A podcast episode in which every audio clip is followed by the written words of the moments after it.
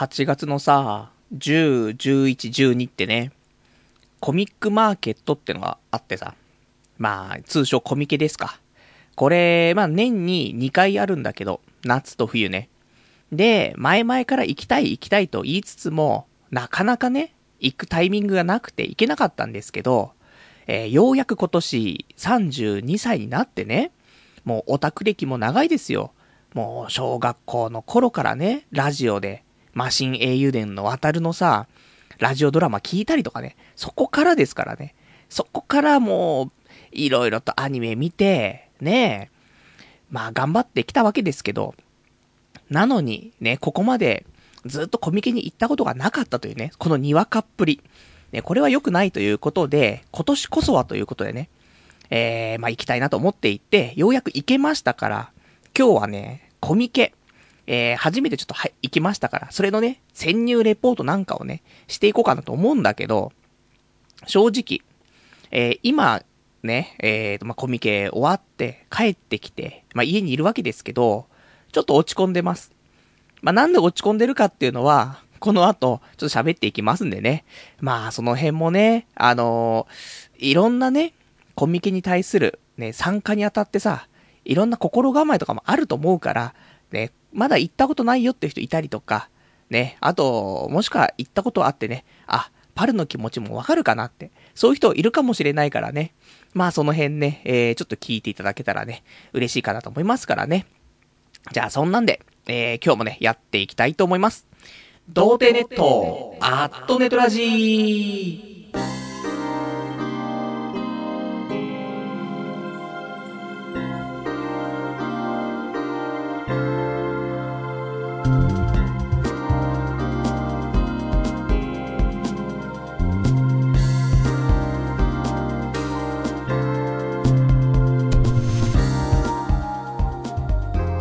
改めまして、童貞ネットアットネットラジパーソナリティのパルです。こんばんは。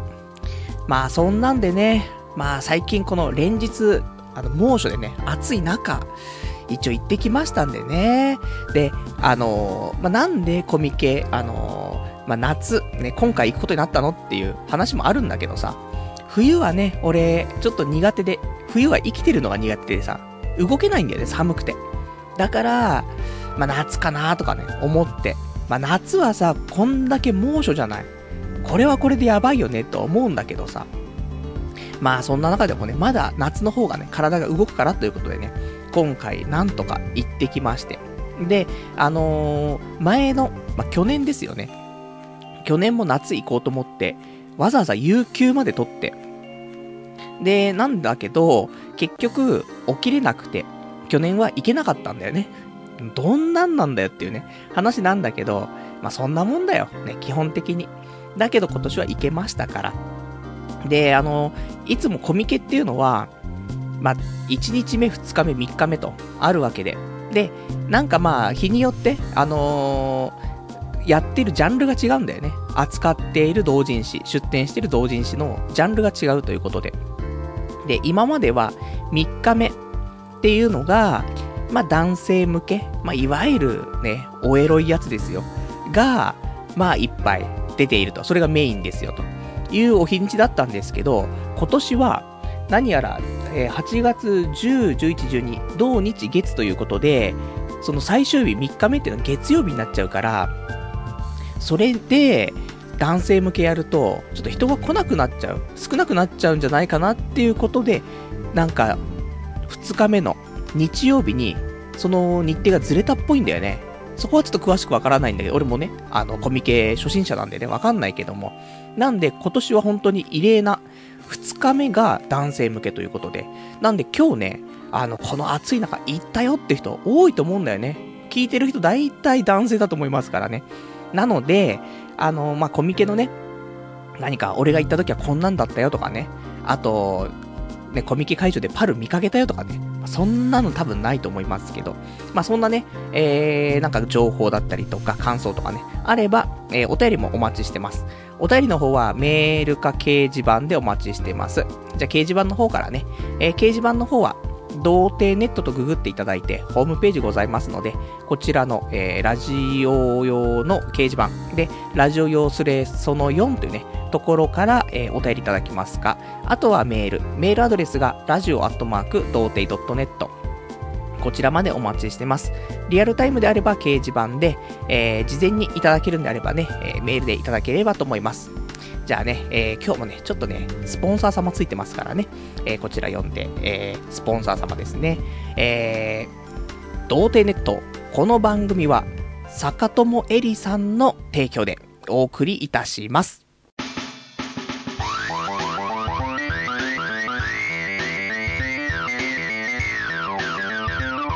童貞ネット、アットネトラジ。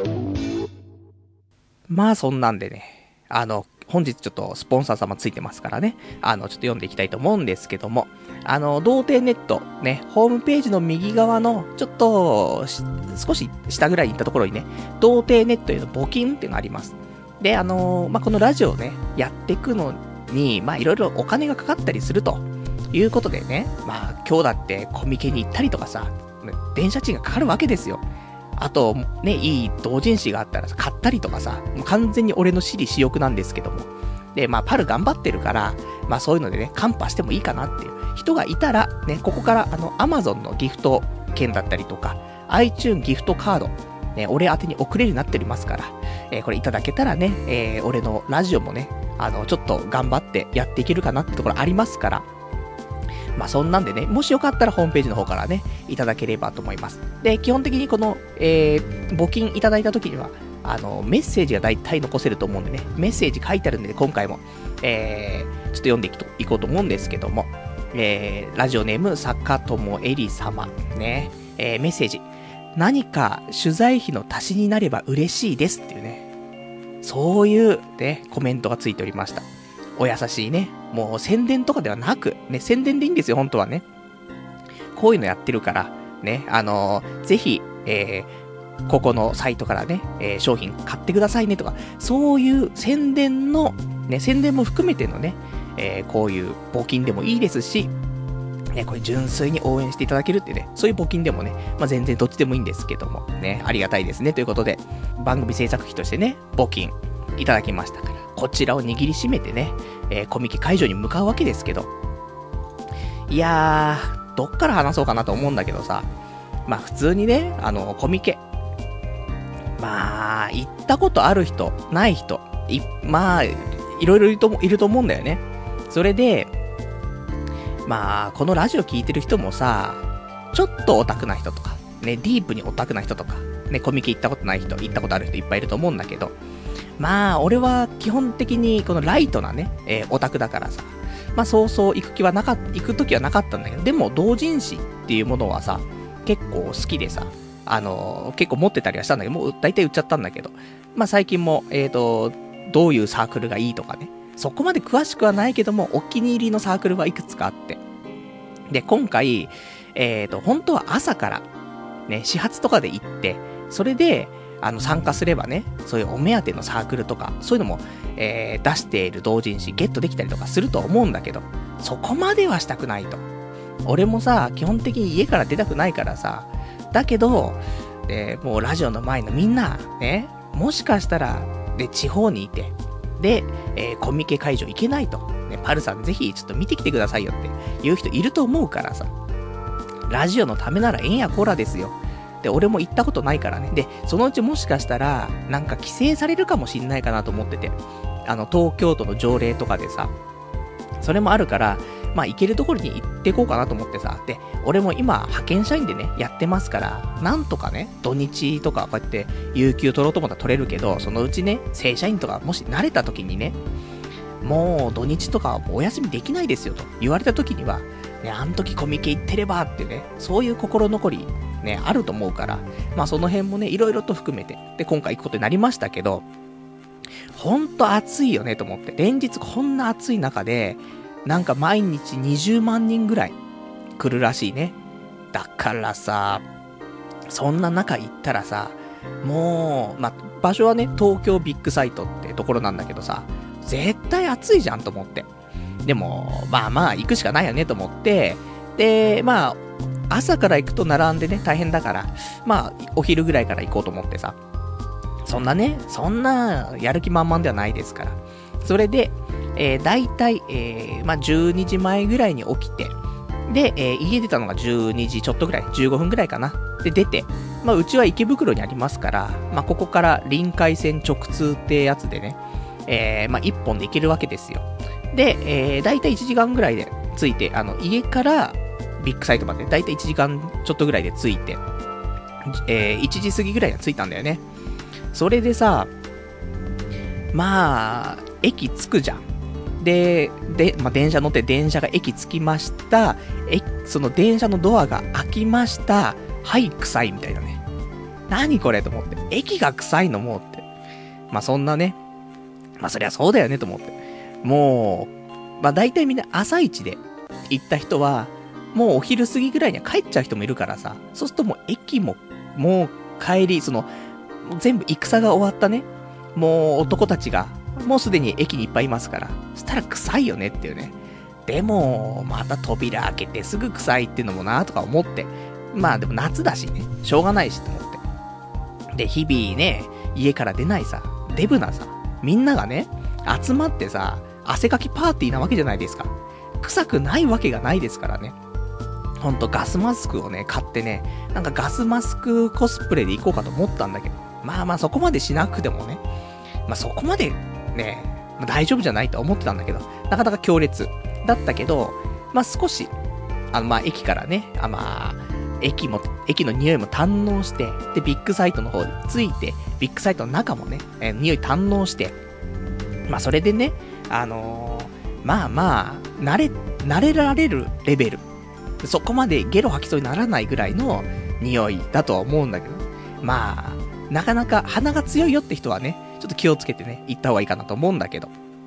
まあそんなんでさ、まあ、噂通りのね、臭さをね、えー、放っていましたけども。で、ビッグサイトで、まあ、かなり、まあ、広くやってるわけですよ。なんか東側と西側と、あと屋上と、なんかいろいろあるみたいで、まあ、西側、東側と西側に関しては、基本的に一般の人たちの、えー、そういうサークルとか、ね、そういうのが出店してますよと。かなり広いですよ。ビッグサイト、ね、いろいろ展示会とかやってるからさ、行ったことあるよって人多いと思うけど、コミケ行ったことなくてもさ、例えば、なんだろうな、仕事とかでさ、あの、ギフトショーとかさ、ね、そういうのいろいろありますから、まあ俺はそういう時しかあんまり行ったことないんだけどね、ちょっと真面目ぶっちゃいましたけども、まあそんなんでさ、で、そこのね、東側と西側も全部使ってるわけだ。超広いんだけど、で、そこで一般のね、その同人誌売ってて、で、えー、屋上、屋上には、えー、企業ブースっていう、個人じゃなくてね、企業が、そういう、なんだろう、ゲーム出してるところとか、アニメ出してるところとか、そういうところがね、えー、出店しています。で、あとは、その屋上というか、その、まあ、屋上の野外、野内っていうね、ところで、屋内か。屋内が企業スペース。で、えー、屋外は、えー、コスプレスペースになっているということで、コスプレイヤーさんがね、いっぱいいて、で、カメラ持った人がね、パシャパシャいっぱいやってるわけですけども、まあ、順番に回ろうということで、東側、ね、えー、ぐるーっと回って、西側ぐるーっと回って、で、そんなんでね、まあ、一般のところを見てきたんですけど、まあ、いっぱいありすぎて、わかんないよね。で、事前にカタログとかも売ってるの。なんだけど、このね、カタログとかっていうのは、俺、その特にゲットしてなくて。だから、どこに、どこのね、サークルがあるか全然わかんないの。でもいいやと思って、行き当たりばったりでも、まあなんか見たような絵柄があればね、買ったらいいかなとか思って。で、今一応好きなサークルっていうのを、一応ピックアップはしたの。この辺があったら買おうかなと。まあ一応あげときますよ。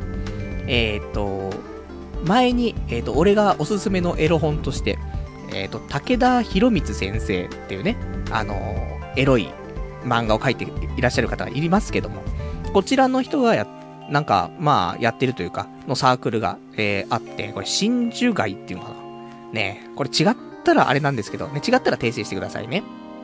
俺もあんまりね、あの、詳しくないからね、この絵エロいっつって、それで買ったりとかするレベルだからさ、何がどこのサークルかよくわかんないんだけど、まあ、真珠街っていうところ。と、あとは、セーラームーンとかの、えー、題材をよく使ってね、えー、同人誌書いている、真面目屋。で、あとは、えー、境界線上のホライゾンの、えー、エロが多い、クレスタ。まあ、大体この3つがあればね、買いたいなと思って。ただ、ここの今の3つのサークルが全て今回のコミケで新刊を出してるかどうかわかんないんだけど、でも、あったらね、買おうかなと思って。で、ぐるぐるぐるぐる回ってたんだけど、まあ疲れるし、臭いし、暑いし、もう嫌だなと思って。で、あの、たまたまね、歩いてて見つけたのが、えー、真珠街、ね、その武田博光先生のね、そのサークル、見つけまして、あったあったとか思って、なんかね、ちょっと俺だってせっかく行ったんだからね、何かね、あの、ゲットして帰りたいなと思ったんだけど、やっぱりね、そのお昼過ぎぐらいに行ってるから、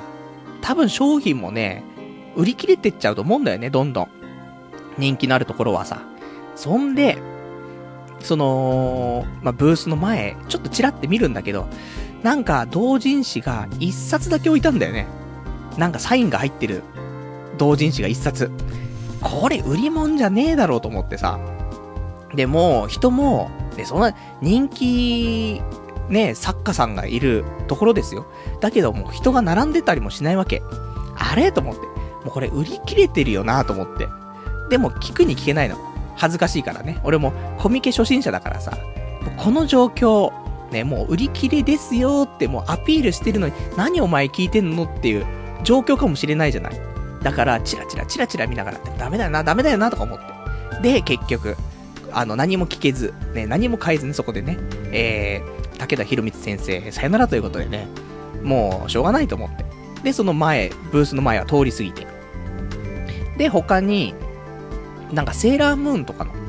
題材を扱っているコーナーがあってさ、ちょうどそういうブースが集まってるところがあって、じゃあここで真面目屋がね、あるかなと思っ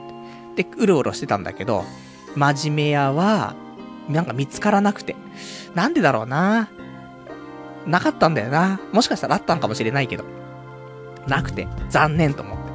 て。で、あとは、その、境界線上のホライゾンの、えー、クレスタっていうところなんだけど、ここも、ちょっと探したんだけど、全然見当たらなくて。で、さっきホームページ見たら、特に夏は、今回は、あの、新刊出してないっぽいんだよね。なので、結局、お目当てのね、えー、ところは見つからず、ね、そこはゲットできなかったっていう感じで。で、ぐるぐる回って、うーんと思って。ないなと思って。ね、なんか欲しいのも、まあ、見たことある絵柄だったりとか、そういうのもあったりとかして、で、今回、俺の好きな、ラブライブとかさ、そういうのも結構いっぱい、あのー、出展されててね、そういう題材にしたやつが。でいいなとか思いつつも、なかなか買いづらいんだよね。あの、どういう風に買っていいかもよくわかんない。多分、あの、それを冊子をさ、手に取って、これください。ね、500円です。あ、じゃあこれ500円、ね、お渡ししますと。ありがとうございます。で、終わる話だと思うんだけど、ちょっとね、ビビリなんだよね、と思って。で、それで、結局、えー、まずその、東側、西側、ぐるぐる回って、一冊もね、買わずに、ね、まずはそこから出ましょうと。一回落ち着こうと思ってね。それで、えー、何もね、ちょっと戦利品ない状態で、まあ、そこのブースから出て行って。で、うん、ちょっとね、じゃあ、環境を変えようと思ってね。じゃあ、屋上行こうと思って。で、えっ、ー、と、まあ、その、企業ブース行ったら何かあるんじゃないかと思ってさ、もうちょっと買いやすいんじゃないかと。企業だから、対個人でやるから、やっぱり買いづらいと。ね、俺もビビっちゃうところあったけど、企業だったら、そういう販売とかね、そういうもうレジとかもあったりとかして、買いやすいだろう、というのがあって、行きましたけど。で、企業は企業で、これから始まるアニメだったりとか、まあいろいろとね、そういうのも、えー、あとこういうなんかゲーム新しいの出しますよとか、そういうのあったりとかしてさ。えー、なるほどと思って。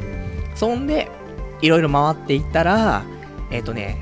あの、企業ブース、あのー、いろんなとこ出してるけど、ちょっと行く前に友達がね、あのー、5BP、5PB っていうさ、あの、シュタインズゲートとかさ、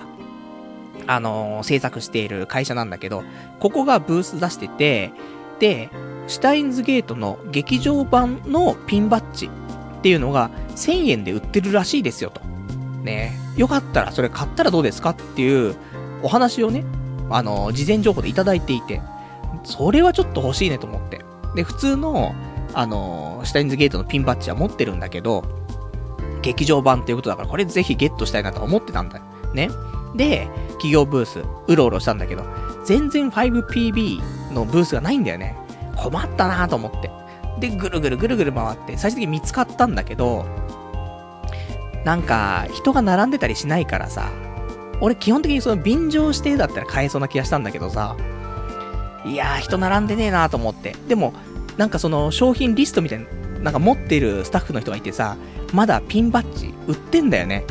売ってるなと思って、完売しましたとかも貼ってないから、買えるなこれと思ってたんだけど、で、一回ね、もう通り過ぎて、ね、どうしようかなと思って。で、うろうろして。で、もう一回戻ってきて、どうしようかなと思って通り過ぎて。で、3回目行くと、あいつ行ったり来たりして恥ずかしそうなやつだなと思って、思われちゃうかなと思って。もう3回目行けず、買えず、ね。こんなパターン多いね、本当にね。そんなんで、えー、だからもう、最初の一般の、東、西、買えず、屋上の企業ブース、買えずっていうね。そんなんで、だったらもうね、最終的にコスプレ。コスプレもあるんだから、でもコスプレイヤーのさ、夏だからね、露出多いんでしょと思って。そしたら可愛いコスプレイヤーのお姉ちゃんのね、姿をさ、なんか写真なんかに収めてさ、そしたら俺もね、家帰ってきたからオナニーがはかどるわけじゃない。それでいいやと思ってさ、それをお土産にね、戦利品として持って帰ろうと思って。で、コスプレスペース行きますよ。もういっぱいいるわけよ、人が。コスプレしてる人もいっぱいいるし、そこに群がっているカメラ持ったね、人たちもいっぱいいるし、じゃあ、俺もね、そこに参加して、パシャパシャとカメラ撮ろうと。いう風にはなれないんだよね、俺ね。悲しいかな。やっぱさ、そういうコスプレイヤーさんと、そのカメラマンのね、カメラ撮ってる人たちのもう世界が出来上がっちゃってるわけじゃない。そうするとさ、そこに俺入っていけないよね、と思って。なんか。だからね、で、基本的にカメラ撮るときって、コスプレイヤーさんに一度まあ、あのー、一言、ね、撮っていいですかぐらいのことは言った方がいいっぽいんだけど、それもなぁと思って。初めて会う人にさ、そんな話しかけられないじゃない？どんだけ人見知りなんだよって話だけどさ、そそんなもんだから、まあ、撮られるの前提で来ているコスプレイヤーさんに、ね、撮るの前提で来ている俺たちが、ね、撮らせてくださいっていうのは当然の話なんだけど、いやーと思って。でもだったらね、もうカメラ撮れないんだったら、どんだけダメなんだって話なんだけど、もうこのね、網膜に焼き付けようと思ってさ。でも、チラチラ、やっぱし歩きながら見てると、まあ、人がいっぱいいるからさ、あんまり立ち止まれないんだよね、と思って。で、なんか、そんなに凝視することもできず、ね、チラチラ見て、通り過ぎていって終わりっていうね。そんな話でさ、もう本当に、あのー、辛い。辛いよと思って、コミケと思ってさ。で、みんなすごいさ、盛り上がってるわけよ。もう、お祭りだと。ね、1年に2回ね、その開催されるさ、夏と冬の、ね、アニメ、漫画祭りだと。いうことでさ、みんな超盛り上がってんだけどさ、俺、ダメなんだよね、やっぱりこういう、なんか盛り上がっているのを見るとさ、逆に冷静になっちゃうみたいなさ、そういうのがあんだよねと思って。だからあの、ライブとかさ、前も昔ね、その、ライブとか行ったことありますけど、その、兄様、ね、ライブとかさ。その時もそうだしね、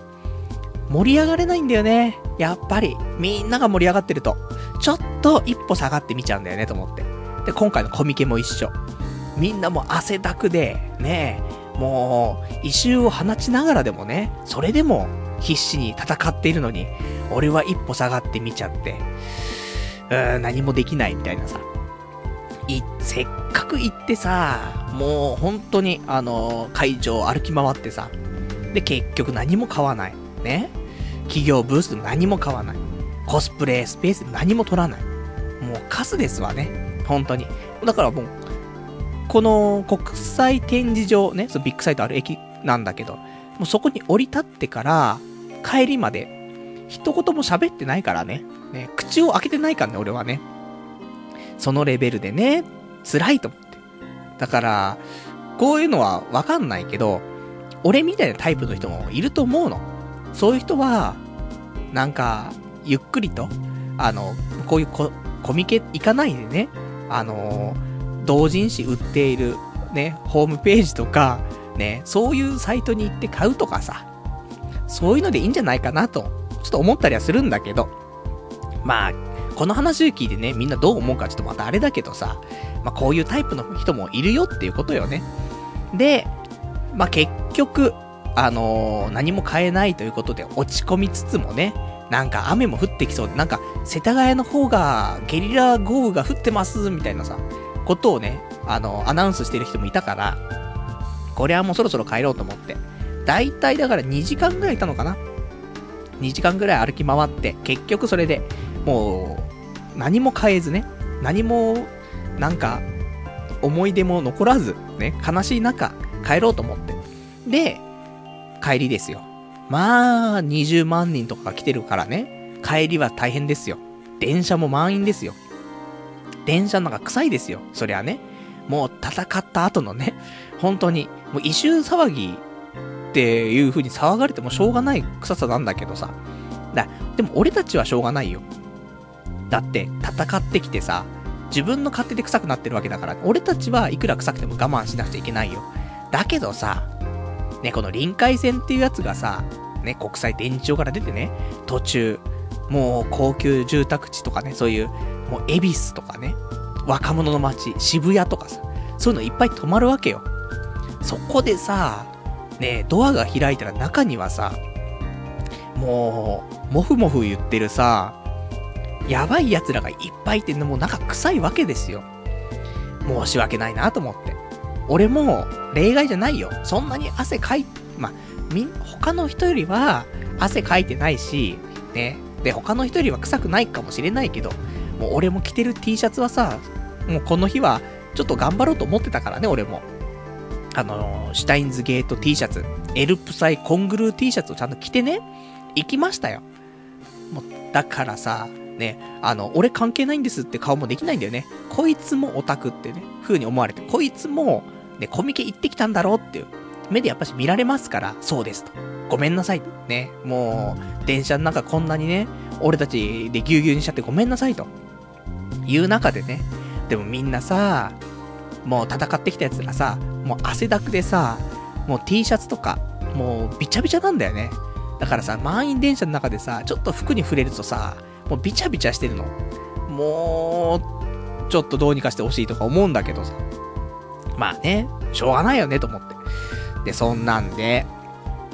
まあ帰ってきてさ、で、池袋着いて、でもこのままでは終われないよねと思って。だってせっかくコミケ行って何にも持って帰ってこないってないじゃんと思ってさ。で、せめて、帰りにね、あの、同人誌売ってる、あの、まあ、虎の穴とかね、そういうところあるんだけどさ。で、虎の穴に行って、で、基本的にコミケでね、販売している、その、まあ、同人誌とかっていうのはもう発売日と、発売日っていうか発刊日っていうのかな？と、まあ、そのコミケでまあ、初めて出しますよって時と、あとはもう事前に、あの、そういう、虎の穴とか、そういう、同人誌売っているところとか、まあ、同時に発売されたりとかしてるから、わざわざ本当はコミケ行かなくても、ね、こういう虎の穴とか行けば、もう新刊が置いてあるわけよ。だから、ね、それで、しかも、人気のね、あのー、サークルとかもさ、あのー、発行部数が多ければさ、そういうの置いてあるから、もうわざわざコミケ行かないで、そんなね、混み合ったところ行かないでさ、で、こういうちゃんとお店でね、涼しい中ね、それでゆっくりと選べばいいじゃないと思って。で、せめてそこで買って帰ろうと思ってさ。で、虎の穴行って。そんで、見たんだけど、ないんだよね。あの、お目当ての、その、真珠貝、真面目やクレスタがね、ないわけ。で、他にもいっぱいいいのはあったんだけど、でも、別になぁと思っちゃって。で、結局、その虎の行ったけど、またここでも何も買わず。ね。もう何してんだろうと思って、有給まで使ってさ、ね、去年のリベンジとして行ったのに、何も買わないっていうね。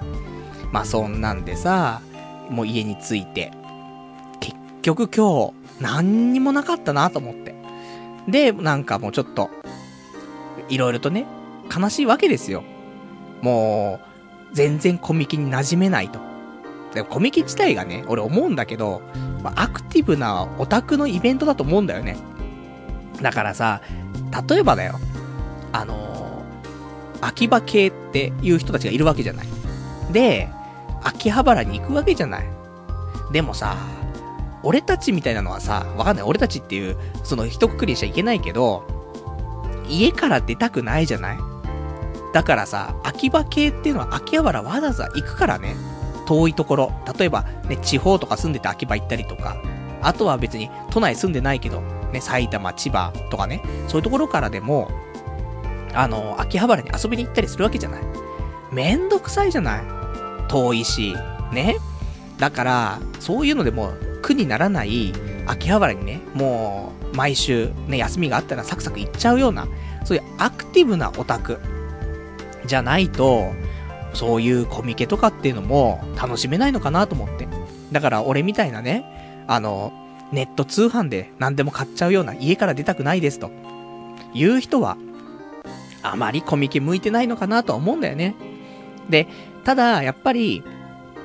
でも、やっぱり人間便利な方がいいわけじゃない。だから、同人誌買うんだったら別に、ね、そういう、ま近隣の、その近くのその同人誌売っている虎なんとかそういうショップ行ったりとか、あとはネットでもね、多分もう発売日とかに多分売ってると思うんだよね。だから、ネットショップで買ってもいいじゃないと思うんだよね。だから、なんであえてわざわざ、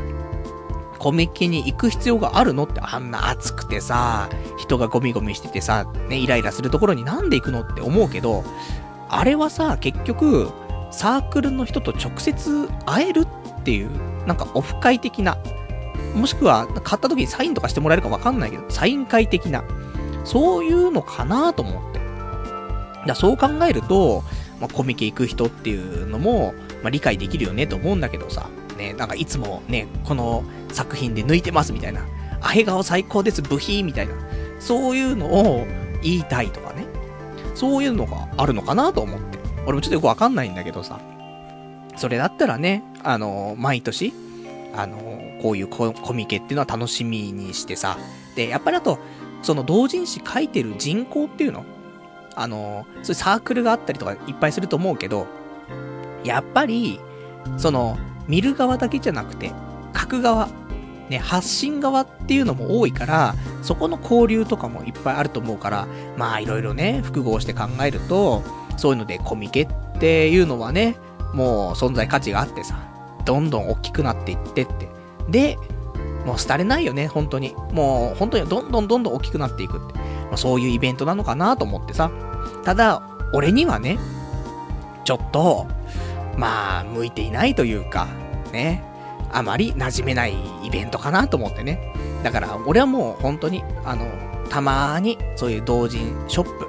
行ったりとか、通販で買ったりとか、そのレベルでいいかなっていうね。そんな感じかなっていう風にね、今回コスプレ、コミケ会場ね、行ってね、ちょっと思ったかなってところだよね。じゃあ、まあそんなんで、ちょっとね、コミケのお話になりましたんでね、えー、いくつかちょっとお便りもね、その間いただいてましたから、えー、読んでいきたいと思います。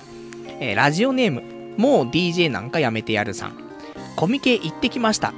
部活や塾などの影響で、2日目の今日しか開けられませんでしたが、4時起きで6時頃に並び始めた感じですかね。徹夜は無理なので、えー、同人誌を数十冊、板 T シャツ等を買い漁りました。ガチじゃなかったら僕は別段昼行っても構わないと思います。それぞれがそれぞれの楽しみ方をすればいいと思いますよというね、お便りいただきましてありがとうございます。すごいね。数十冊。ね、買って。板 T シャツも買ってってね。もうすごいよね。やっぱしだから、来ている人みんな荷物多いよね。そのキャリーバッグみたいな、できたりとかさ、するからね。俺もね、来るとき、行くときにね、なんか、俺も、いくつか買おうと思って。まあ、5冊から10冊ぐらい買おうかと思ってたの、正直。だけど、ね、それで、それが、本とかも入るようなね、カバンで行ったんですけど、買え、買えずっていうね、空っぽのままね、えー、帰るっていう、ちょっと悲しみをね、悲しみだけを持って帰るって悲しさ、ね、ちょっとありましたけども。まあそんなんでね、もしかしたらね、あの、すれ違ってたかもしれないですね。俺がその、まあ、目印としては本当に、あの、メガネをかけたね、そのエルプサイコングルー T シャツを着たやつですからね。で、ちょっと、あの、楽しめてなさそうなやつ。ね。そいつが俺でしたからね。ね、もし見かけたらね、声かけてくれればと思ったんですけどね。まあ、残念ながらね、ちょっと会えなかったかなと思うんだけどね。まあ、そのうち、えー、俺が、このコミケにね、あの出店する時もあるかもしれないですからね。その時はね、ぜひ声かけていただけたら嬉しいと思います。あとは、えっ、ー、と、ラジオネームギガマックさん。久しぶりのリアルタイムと、えー、書き込み。えー、行列が大嫌いな俺はコミケには行ったことがない。とりあえず、エロい格好した姉ちゃんに会えただけ、えー、教え、えー、お、会えたかだけ教えてくれというね、答えいただきました。ありがとうございます。まあ、エロい格好をした姉ちゃんは、まあ夏だからね、結構いたと思います。だけど、まあ格好はエロいけど顔はエロくないみたいな。ね。まあ顔はちょっとワンパン食らったような顔のやつもいっぱいいましたけど、でも、まあ可愛い子もいっぱいいたと思う。ただやっぱり、ね、可愛い子の周りにはすっごい人だかりがあるから、俺人だかりの中入っていくような、そういうちょっとメンタル持ってないからさ、結局、ね、チラチラしか見えなかったけど、まあそれなりに可愛いね、子もいっぱいいたから、これは後で、えー、2013夏コミケコスプレね、この検索ワードでね、あの画像をね、いっぱい出して、あ、この子いたわ、みたいな、思い出しながら、見ながらね、オナニーをしたいと。そんなところだね。あとは、えっ、ー、と、ラジオネームガオガイガーさん。パルさんこんばんは。コミケ行ったんですね。僕は未だにコミケに行く意味を見出せないでいます。臭そうだし、暑いし。そんな中自分は10日にネットラップの超超大イベントの WWW ワールドワイドワールドというライブに行ってきました。えー、ぼっちでの参戦だったのですが、意外となんとかなったので、えー、叫びすぎで、えー、叫びすぎて、声が枯れて腕が筋肉痛になりました。パルさんも、ライブイベントで、え腕組んで微動だにしないスタイルは卒業しましょうというね、お答えいただきましてありがとうございます。いやー、いいね。やっぱりね、こうやってライブとかね、行ってさ、楽しめるって、本当に俺才能だと思うんだよね。で、あの、腕組んでね、微動だにしないスタイルっていうのも才能だと思うんだけど、いらない才能だよねと思ってね。もうほんとこういうなんか大きなイベント、ね、こういったコミケだったりとかライブだったりとかさ、そういう時にはさ、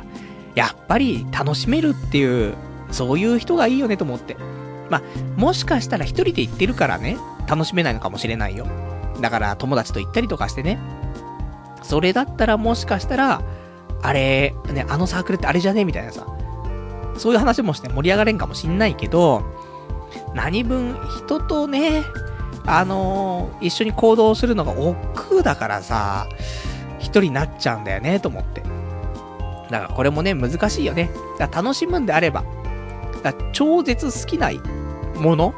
とか内容だったら、一人でも楽しめると思うんだけど、そうではないものであれば、友達と行った方が楽しめるのかなとは思うよね。で、あと特にそういう初めてね、やるものとかに関しては特にそうだと思うから、じゃあもう今度ね、もし何かそういうのがあればね、ちょっと友人ね、じゃあガオガイガーさんもね、今回あの、一人でね、あの、ぼっち参戦だったって話だったからさ、そのライブイベントは。ね、そういうことだからさ、やっぱりそういう、まあ、ぼっちでも楽しめるとは言うけどもさ、ね、ぼっち同士ちょっとさ、あの、ちょっと手を組んでさ、ね、どっかね、あの、次回そういうのがあったらね、ね、誘わせていただけたらね、嬉しいかなと思いますから。いや、ほんとね、楽しめないね。なんだろうね。もっと、あまり興味ないのかななんか、周りに。俺、俺自身っていうかさ、俺以外に多分興味ないんだろうな、自分以外に。周りの世界とか、周りの人、人とかさ、全然興味ないんだ、多分。だから、面白くないんだよ、多分ね。だからもうそういう、もう病気ですわね、本当にね。まあそんな。じゃあ、あとね、えっ、ー、と、あと事前にちょっといただいていたのでね、えー、コミケに関してね、えー、お便り読んで、えー、いこうかな。えー、ラジオネーム、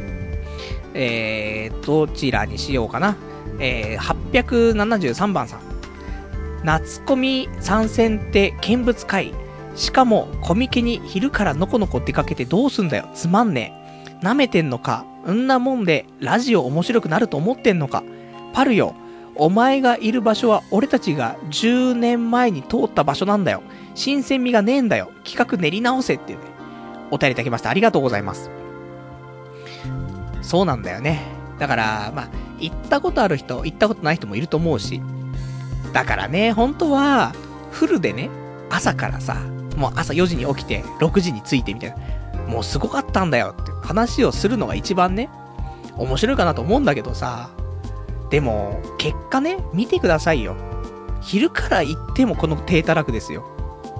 ということはね、朝から行ってたら大惨事だからね、本当に。で、あの、今日は日曜日だからね、日曜日のメインっていうのは、ラジオを放送するっていうのがメインなんでね。まあ、コミケに行くっていうのをメインにしちゃうと、夜23時から生放送が眠くなっちゃうんだよね。まあ、正直、昼から行って帰ってきても、もう眠くなっちゃって寝ちゃってましたからね。さっき起きましたからね。なんでね、まあ、あまりね、コミケ行ったことある人にとっては新鮮味がなかったかもしれないけど。てかまあ、視点的には、ね、コミケを見る視点としては、まあ結構新鮮な視点だと思うんだよね。あんまいないと思うんだよね。ここまでコミケに馴染めない男。で、これがね、例えば、なんだろうな、すんごいおしゃれなリア充でさ、アニメとかゲームとか漫画とか、全くね、そんなんどうでもいいわと。女とセックスしとる方がいいわいっていう、そういう人だったらさ、コミケ行って馴染めないとかあるかもしんないけどさ、俺、二次元好きだからね、そんな男なのに、行っても全然馴染めないってどうなのっていう話なんだけど、まあね、まあ一応行くことね、意味あると思いますし、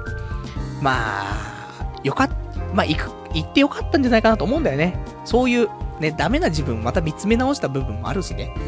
で、あの、今後は多分、あの、今回行きましたけど、今後コミケ行くことはないかなっていうね。もうネット通販と、あと、同人ショップ。そこだけでいいかなっていうね、ところに行き着きましたから。で、あともし来年ね、その、なんか、ビッグサイトとか東京のね、条例とかで引っかかっちゃって、あの、コミケできないよとか、なった場合も、いやー、俺はね、最後にやったコミケに行ったことあるんだよね、みたいなさ、そういう話もできるから、まあまあ、良かったのかなとはね、思うんだけどね。あとは、ラジオネーム871番さん。これ先週ね、ちょっといただいたんですけども。えー、そういえば、もう来週夏コミですね。去年のパルさんは夏コミ参加だと言っておきながら寝坊して結局行かないという低たらくにがっかりしました。地方済みの自分としてはレポート楽しみにしているので、今年こそぜひ参加してみてほしいです。お願いしますというね、答えいただきましてありがとうございます。なんとかね、こういう声もあってさ、俺も、ちょっと動かされてね、行きました。ね。どうだったのかなと思うんだけど、ね。これで、地方からね、コミケね、いつか行ってみたいって思っていた人が、行かなくなってしまうって可能性も出てくると思うんだけど、一回行ってみるのはいいと思うよね。あの、多分肌に合えばすんごい楽しいと思うんだよね。みんながみんなそういうもう熱気で溢れ返ってくからさ。で、ね、あそ、あそこのサークルだ、ここのサークルだってさ。で、ね、いっぱい同人誌買いあさってさ。多分面白いと思うんだよね。楽しめれば。楽しめないやつもいるから、そこは気をつけて。ね。あの、なんだろうな。だから、まあ、どっちに転んでもいいようにね、心を作っていくのがね、いいと思うから。まあ、基本的に普通の人は楽しめると思うよ。俺がちょっとそういう、なんだろうな、何か、病気なんでしょうかね。わかんないけど。やっぱ楽しめないね。なかなかね。俺はね。なんで、まあ、そんなんでしたけどね。ぜひ、あの、そのうちね、地方から、えー、ビッグサイトね、来てね、えー、コミケね、参加してもらったらいいんじゃないかなと思いますね。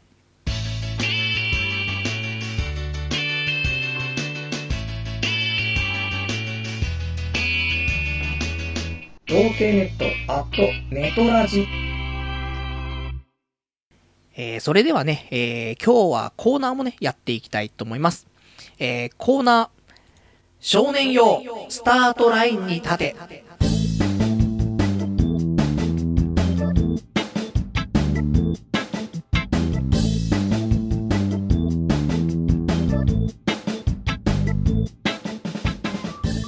こちらのコーナーやっていきたいと思います。えー、まあ、このコーナーね、あの、まあ、みんな恋愛とかね、なかなかできないよと。で、この理由として、恋愛のね、スタートライン立ててないよと。ね、俺なんて、ちょっとこういう体型だし、ね、髪の毛薄いし、メガネだし、ね、もうそんなんで、もう性格も悪いしね、もうライブがあってもコミケがあっても、もう全然盛り上がれないし、全然スタートライン立ててないよと。ね、どうしたらいいのっていうね、そんなお悩みあれば、このね、天才パーソナリティがさ、今までの人生経験をもとにね、あの、こういうことはね、こういう風にしたらね、改善できるから。改善したらスタートライン立てるよって。そういう話をね、していこうじゃないかというね、コーナーなんですけども、まあ、俺もわからないことありますよ。あの、コミケとかライブ行ってね、盛り上がれないんだけどって言われても、いや、俺も盛り上がれないからわかんねえわって話になるけど、でもわかんないから、女の子もこういう子いるかもしんないからね、あの、そういう大きなね、イベント行っても、私なんか盛り上がれなくて孤立しちゃうんですって。でも私は、ね、パルさんが、なんかその理想としてるような、あのー、25歳から29歳で、ね、パルさんよりも身長が低くて、で、体重もね、そこそこ、ね、あの、細めで、で、男性経験人数もね、5人未満の非喫煙者ですと。ね。そうしたらさ、すごい気が合うじゃない。だから、まあ、こういうね、あの、スタートライン立てないっていうことに対してね、改善もしてった方がいいけど、改善できない話だったらね、そこで改善できない人同士でね、共感をして、ね、そういうのもできるかなとは思うんだけど、ね。そんな天使は現れないかなって、ちょっと心の中で思ってるんですけどね。まあそんなんで、まあそん、あの、スタートラインで立てるように、ちょっとお話をしていこうじゃないかって話なんだけど、じゃあね、ちょっとね、えー、お便りいただいてますからね、えー、こちらまず読んでいきたいと思います。えー、ラジオネーム5番さん。基本、ユニクロじゃダメなんでしょうか？っていうね、えー、お便りいただきましてありがとうございます。そうだね。俺は、俺は基本的にユニクロでもいいと思うんだけど、これで、ただユニクロを着ているだけだと、スタートライン立ててないんじゃないかなと思うの。ね。やっぱり、ね、全身ユニクロだと、あの、女の子からもさ、ね、いつもユニクロじゃないみたいな。ね、それじゃあね、全然恋愛力低くて、全然私のね、前に立つようなね、そんな人間になれないわよと、話になるかもしれないから。だけど、ユニクロでもね、あのー、多分サイズがね、問題サイズだと思うんだよね。服ってさ、俺ぐらいのおしゃれ上級者になってくると、まあ、大体ユニクロ、無印、GU、ね、この3つで構成されてるんですけども、ね、ほんとね、服にもあんま興味ないんだけどさ。まあでも、そんな中でもね、パッと見、あのー、そこまでひどい服装ではないと思うの。客観的に見てもね、見れてるかわかりませんけど。これは何なのかというと、サイズだと思うんだよね。で、このサイズっていうのは、例えばだけど、俺が身長が163.7ぐらいで、で、体重が、まあ、60キロぐらいですよ。で、これで、あの、服のサイズって何を着てるって言うと、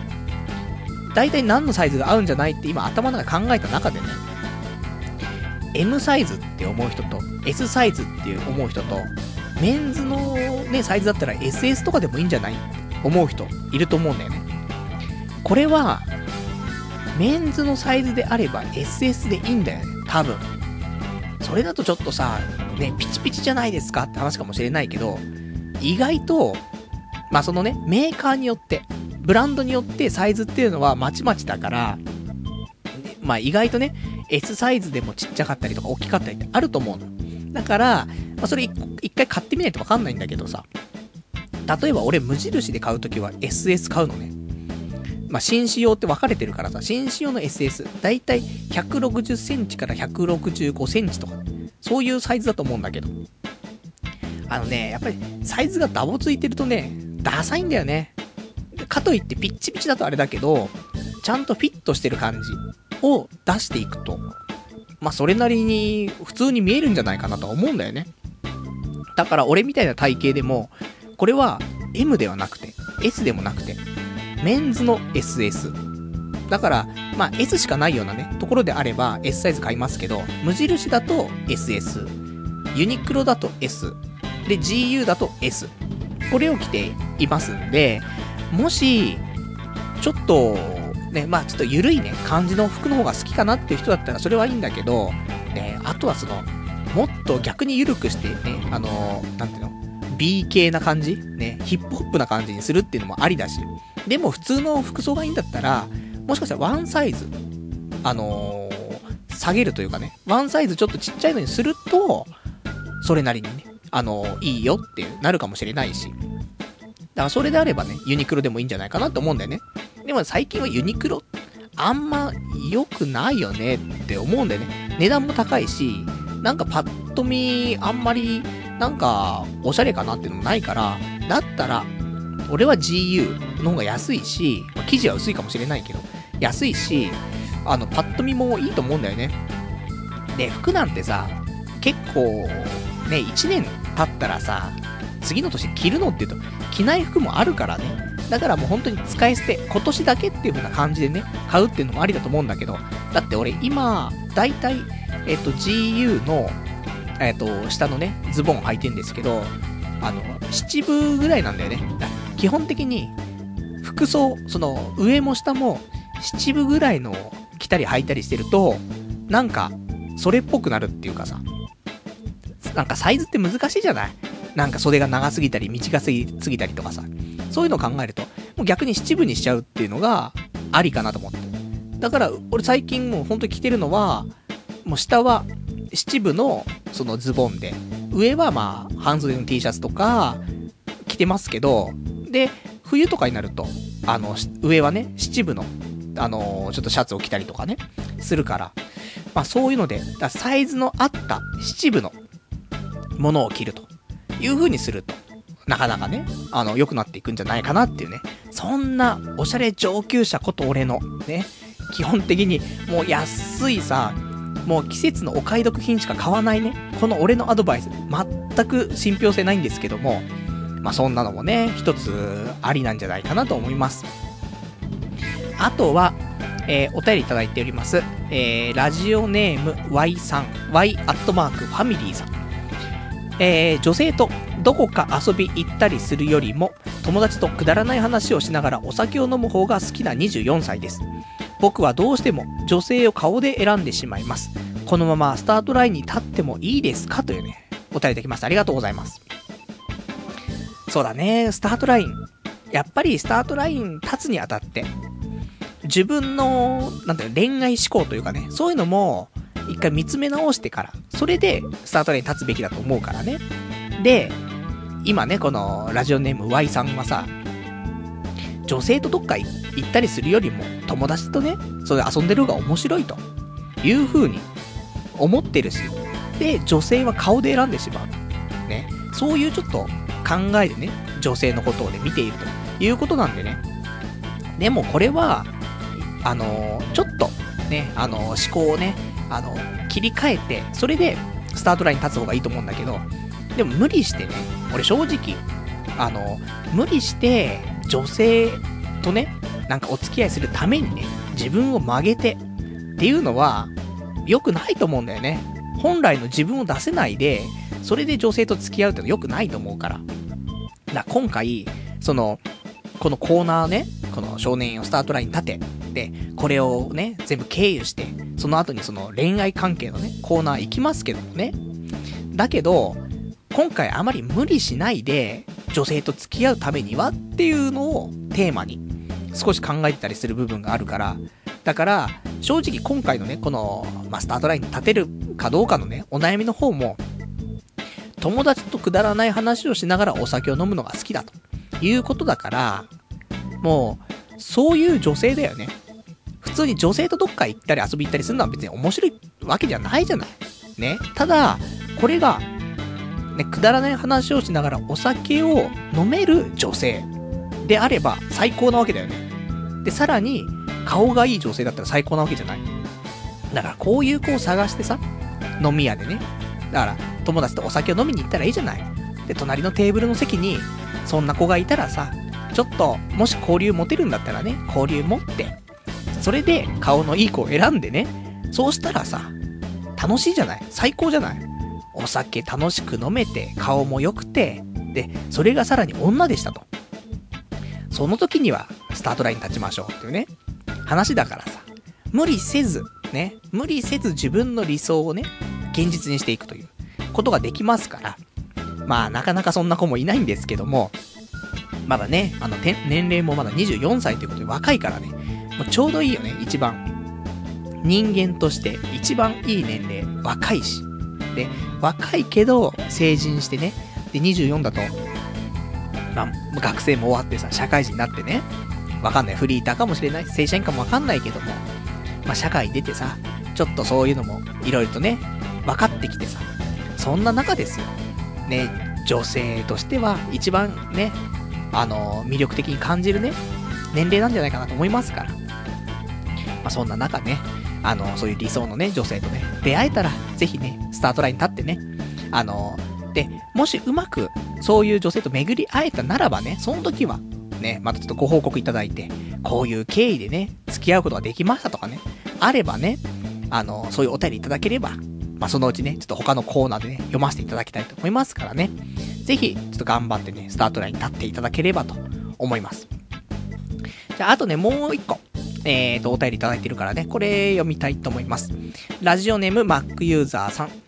えー、養子に自信のない人は、わざと女性がいる職場に転職するのも荒領事の、えー、荒領事ですが一つの手です。コールセンターとか本屋とか単純作業の工場とか、えー、かっこ学校なら調理部、文芸部など、えー、周囲に女性の、女性が多いと、えー、自然と身だしなみを気をつける癖がつきます。これは特に女性から注意されるわけではなく、女性によく見られたいとか、女性の前で恥ずかしい格好はしたくないという男性心理が働くからです。えー、自分は以前コールセンターに勤務していましたが、えー、周りが女性ばかりで、えー、今では考えられないくらい身だしなみに気を使っていました。えー、かっこ今は男ばかりの会社なのでかなりグダグダです。もし出会いは欲しいけど容姿を変える努力をするのはちょっとという方は思い切って試してみるといいかもしれません。えー、ね、あと、こちら、えー、ご注意で。この場合の女性とは、特におばちゃんのことを言いますというね、お答えいただきました。ありがとうございます。そうね、もうこういうね、ことだと思います。あのー、やっぱり無理して、ね、あのー、自分を変えるっていうのはちょっとね、辛いなってのあると思うから、環境を変えることによってね、あの、自然と変わっていくっていう方法もね、あるよっていうことで。やっぱり、人の目がね、自分を変えるってあると思うんだよね。だもうよくね、世間体とかっていう言葉あるけどさ、あんまりね、現代人世間体とか気にしないけど、やっぱりね、そういう人の目っていうのも、自分がね、あの、まっとうって言ったらあれだけどさ、良くなっていく上ではね、少しでもよく見せようとか、そういう気持ちが働いて良くなっていく部分もあるからね。だからね、そういうのも最近現代なくなっちゃったからね、俺みたいなやつがどんどん増えちゃってるんじゃないかなとは思うんだけど、ね、全然世間体とか関係ねえしみたいな。ね、会社でもさ、俺ダッチワイフ持ってる話とかみんな知ってるしね、そのぐらい世間体関係なくなってますからね。で、俺もコールセンターで女性が多い中、ね、そういうのを知れ渡っちゃってるっていうね。で、今日多分コミケ行ってるって話も、大体知れ渡っちゃってると思うんだよね。だが、ね、もういいんです。もう俺はもうこういう人間なんでね。さらにもこれを受け入れてくれる女性をね、求めてますけども、ね、ダッチワイフ入れて 3P しようぜって。ね、それで OK してくれる子を求めてますけど、まあね、いろいろありますけど。なんで、こういう、まあ、女性の多い職場とかね、まあ、職場じゃなくてもなかなか職場って変えられないから、だからそういう環境、例えば、いつもよく行っている場所とかも女性が多いところに行くとかね、そうすることで、さすがにさ、もう10年も、10年も前から着ているユニクロの服でさ、女性がいっぱいいるところには行けないよじゃない？そう考えると、やっぱりおのずとね、服装は少しずつ変わっていくんじゃないかなと思うから、そういう意味で荒領事ではないけども、やっぱそういうところに行くとね、環境が人を変えるってのはあるのかなとは思うからさ。まあなかなかね、あのー、的確な、ね、お話かと思いますから、こういうのでファッションとかね、ちょっと気をつけたいなとか思ってる人いたらね、そういうのでね、少し、あの、意識すると変わっていくかもねっていう。だからやっぱりね、あのー、中学校、高校、大学、わかんないけどさ、男子校とかあるわけじゃないあと、まあ、女の子だったら女子校があるわけじゃないこれも良くないよねと思うんだよね。あの、今通ってる人いると思うからさ、あんまりそういうね、良くないよねって話もできないけど、あの、何が良くないかっていうとさ、結局社会に出ると、男も女もいるのに、その、学生というね、多感な時期に、社会に出てからとは違う環境にいるっていうの。その、もう一つのそういう異性っていうね、ものとあまり関わらない状況で、そういう青春っていうか、そういう多感な時期を過ごすっていうのは、ちょっとね、怖いなって思うのあって。でも、すごいいい部分もあると思うんだよね。多分、すげえ楽しいと思うんだよね。同性とワイワイしてる方が100%楽しいんだよね。外れがないじゃん。もしかしたらそういう女性もいるかもしんない。その、異性がね、そういうすごい気の合う異性がいて、で、楽しいっていう場合もあるけど、それってほんと一握りであってさ、でも同性であればさ、大体楽しいんだよね。外れないからさ。そういう意味では、すごい青春の思い出とか、ね、毎日楽しいとか、あると思うけど、ただ社会に出た時に、やっぱり社会には異性がいて、ね、男と女がいるわけだからさ、そう考えると、学校もね、できたら俺は共学の方が、まあいいんじゃないかなと思うんで、結局、人間、社会に出てさ、そっちの方が時間長いわけだからさ、それに適した人材をね、あのー、作っていくというか、ね、適用させていかないといけないわけだからさ、そう考えると、共学にね、進んだ方が、俺はね、いいんじゃないかなってちょっと思ってる部分があるかわかんないよ。ね、あの、メリットデメリットあるからね、その時になってみないとわかんないけどさ、もしかしたらね、俺が結婚して子供が生まれちゃってさ、超絶可愛い女の子が生まれたと。こんなの驚愕入れたらさ、毎日レイプされちゃうよ。女子校に入れるしかないです。可能性もあるからね。わかんないけど、女子校行ったら行ったでさ、レズの方とかいっぱいいるわけでしょ。で、そんな可愛い子がさ、可愛い俺の娘がだよ。ね、俺の娘がこんなに可愛いわけがないわけですよ。そうしたらさ、もう、レズからも言い寄られて、もう八方塞がりだよね。家から出したくないっつってね、引きこもりになっちゃうみたいな可能性もありますから、まあなんとも言えないですけども、まあそんな風にちょっとね、最近思ったりもしますねっていう、そんな感じかな。じゃあまあそんなんでね、あの、まあそんなね、スタートラインに、まあ立ててないよってね、ぜひ立って、ね、女性とね、恋愛したいよっていう人いたら、あの、こちらね、えー、掲示板の方、ラ、えー、ラ、こちらがなんだ？少年用、スタートラインに立てっていうね、ラジ、ラジオのコーナー用の専用スレッド、あの、ありますから、こちらにね、お便りいただければね、えー、これコーナーの方で読ませていただきたいと思いますから、えー、お便りお待ちしております。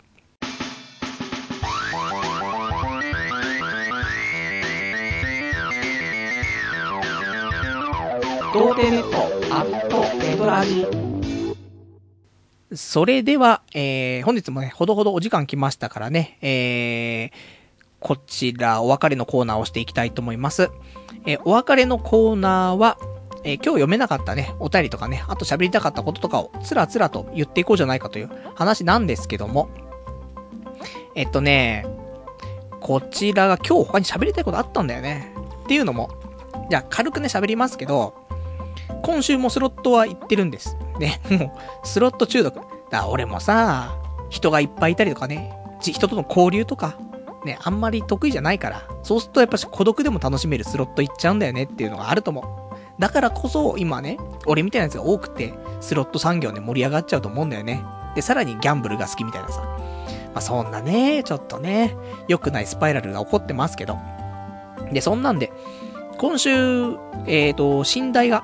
月曜日かな？え、ちょうどお休みだったから、で、ハイスクールオブザ・デッドっていう前アニメでやってた、えーと、アニメ題材のスロット台が、まあ、新台で入って、あと緑ドンっていうね、また新しいの出たんですけども、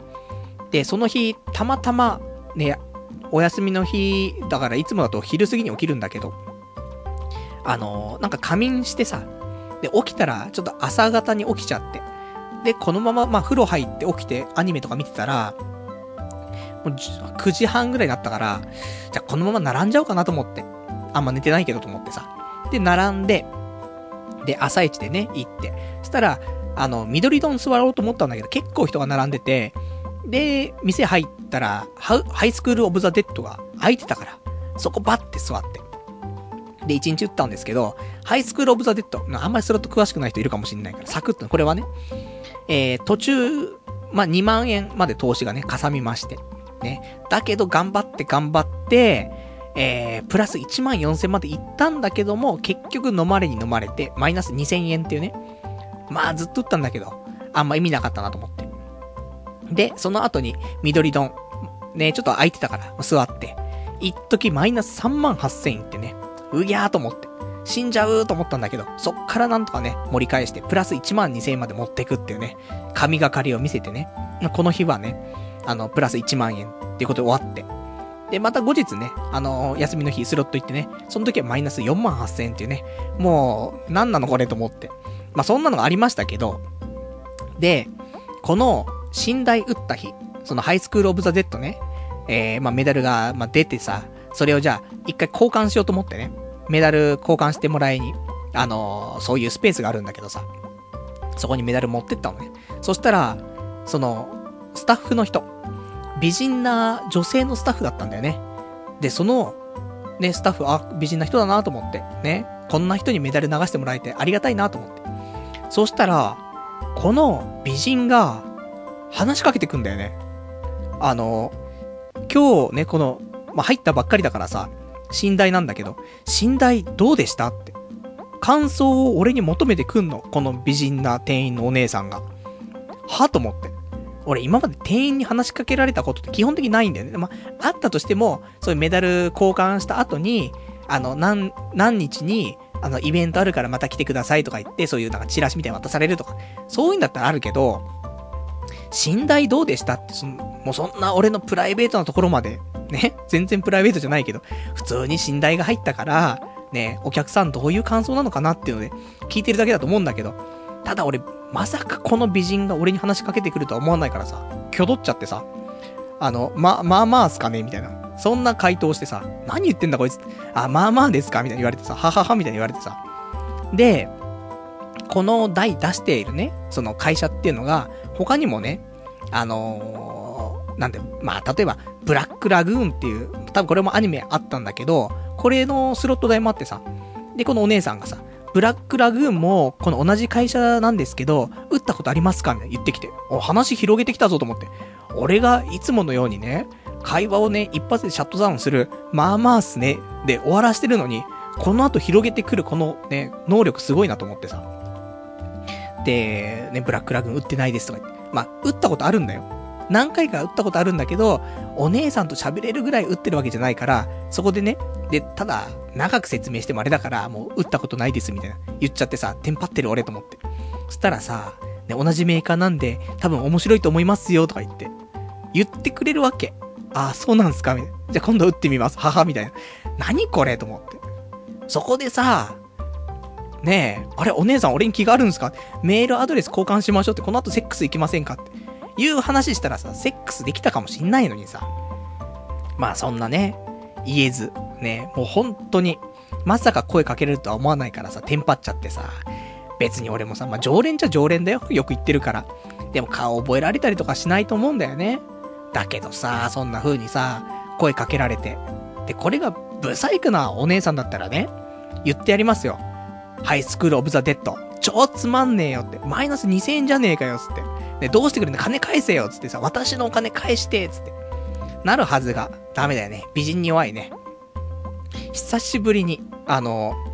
付き合いたいと思ったからね。ね。もう、お付き合いしたい。で、夜はね、もう、付き合いたいね。うん。バッコンバッコンと付き合いたいと思ったりもしたんだけど、そんなさ、風な美人なお姉さんに言われたからさ、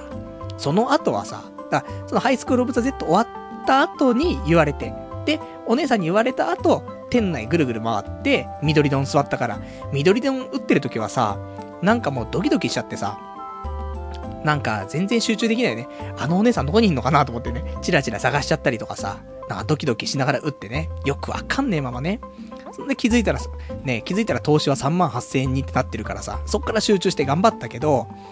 まあそんなね。で、それで、お姉さんとそういうお話したから、次の休みもね、スロット屋行こうと思って。行ったらそこで4万8000円の負けだからね。完全になんかもうキャバクラと一緒だよね。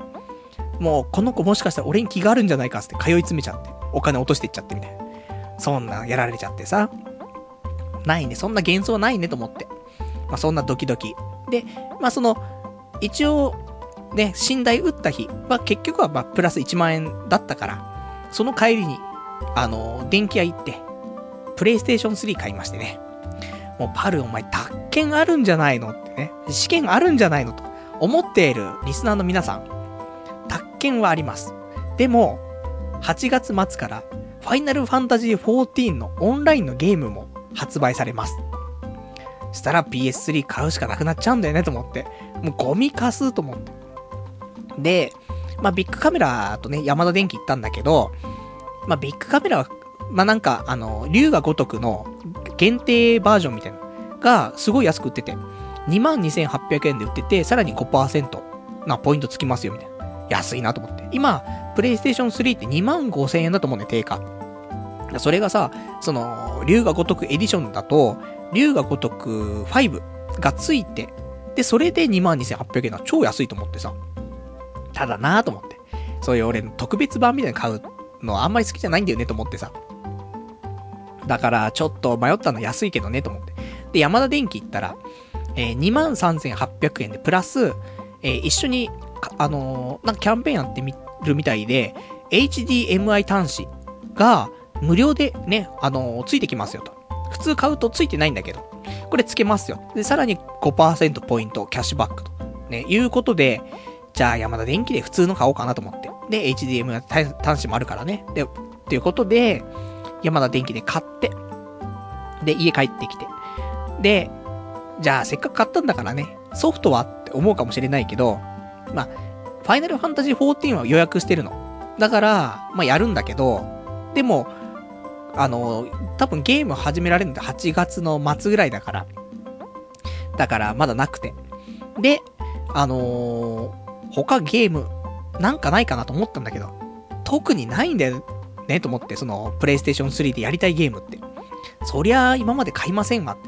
もうさ、発売されてね、プレイステーション3って、7, 7年ぐらい経つのよ。だからさ、その間欲しいゲームちょこちょこあったやつだから、言ったら竜が如く3、4、5。これはちょっとやりたいなって思ってたけど、1、2やってるからね、面白かったし。でもそのぐらいなんだよなと思って。で、あとはこれから、えー、ジョジョの奇妙な冒険の格ゲーが出るから、まあ、これも買おうかなと思ってるけど、そのぐらいしかなくてさ、なんだかなと思って。そしたら、あの、オンラインでさ、ゲームが今変えたりするみたいで、なんか過去にあったそのプレイステーションとかプレイステーション2のソフトとかも、なんかちょっと安くね、買えるみたいなのがあって。じゃあこれで買おうかなと思ってさ、じゃまずその、なんか ID とかもね、作んないといけないっていうことでさ、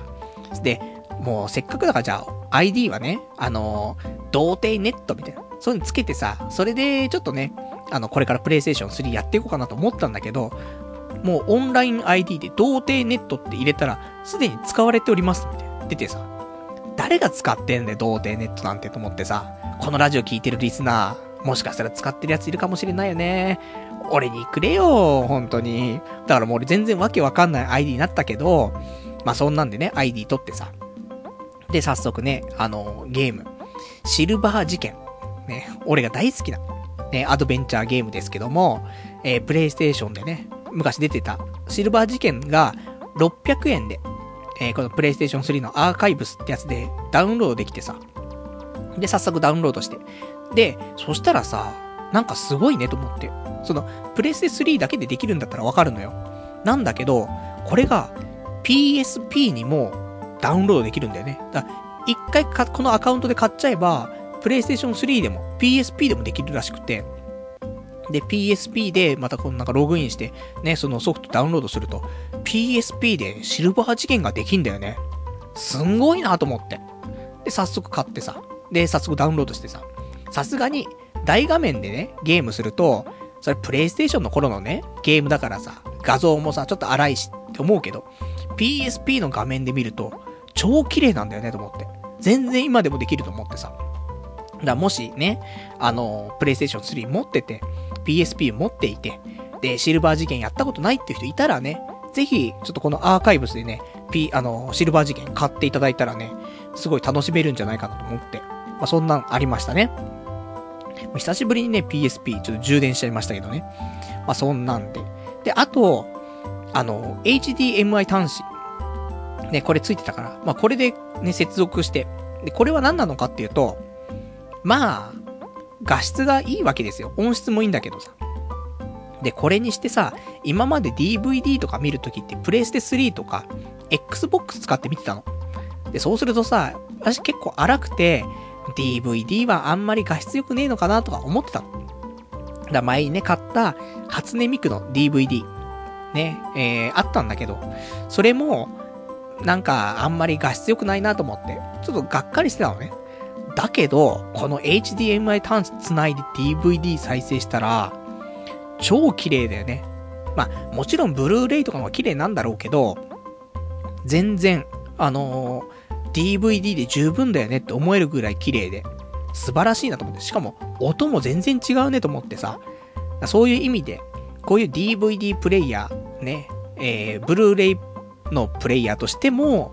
プレイステーション3、良かったね、買ってねと思って。2万5千円。まあ、高いか安いかって微妙だけど、まあ、完全にね、ファイナルファンタジー14専用機になる予定になってますけど、それでもね、まあ、たまに、そういうブルーレイが見れたりとか、ね、DVD が見れたりとかするからね、それだけでもいいのかなと思って。まあ結構ね、あの、高い買い物でしたけど、スロット行ってすぐ4万8000とか負けちゃうんであればね、負けたと思ってゲーム機本体買うのもね、俺はいいんじゃないかなと思うから。まあそんなね、最近ですね。じゃあ、あとね、ちょっとお便りいただいてるからね、えー、読んでいきたいと思います。えー、ラジオネーム、ラジオネーム、山猫舞台さん。パルさんこんばんは。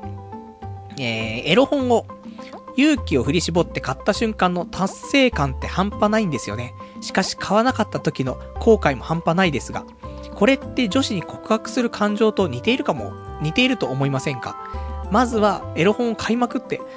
の恥ずかしさを克服することが彼女ゲットへの第一歩ではないだろうか。